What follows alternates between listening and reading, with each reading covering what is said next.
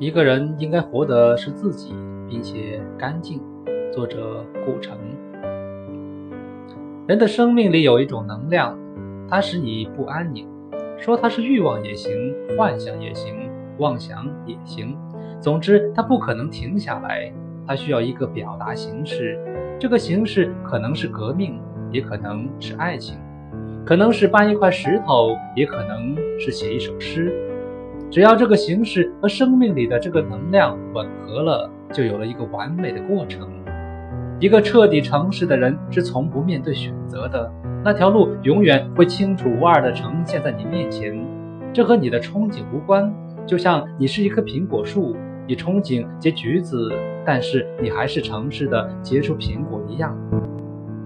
西方爱情是强烈开放的花朵。东方爱情是两朵花之间微妙的芳香。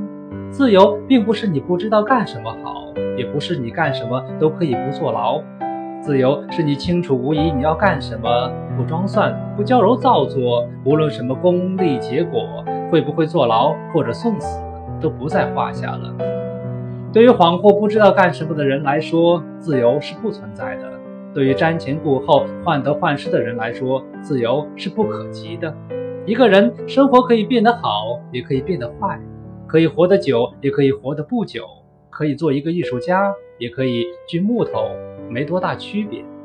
但是有一点，就是他不能面目全非，他不能变成一个鬼，他不能说鬼话、说谎言，他不能在醒来的时候看见自己觉得不堪入目。一个人应该活的是自己，并且干净。命运不是风来回吹。命运是大地，走到哪里你都在命中。贾宝玉是真性情，鲁智深也是真性情。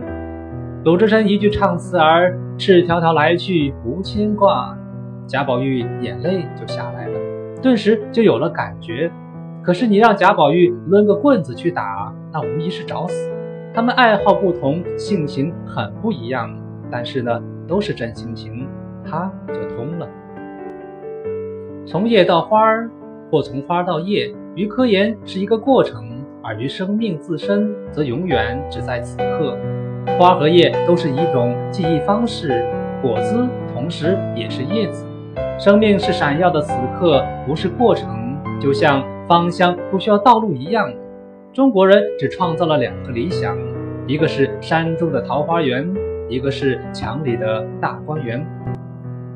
我的笑话不过是把大观园搬到了山里，忘了林黛玉的药橱是葬花用的。我到了新西兰一个小岛上，把身体交给了劳动。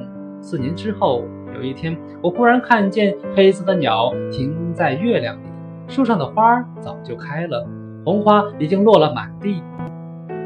这时候，我才感到我从文化中间、文字中间走了出来，万物清清楚楚地呈现在你的心里。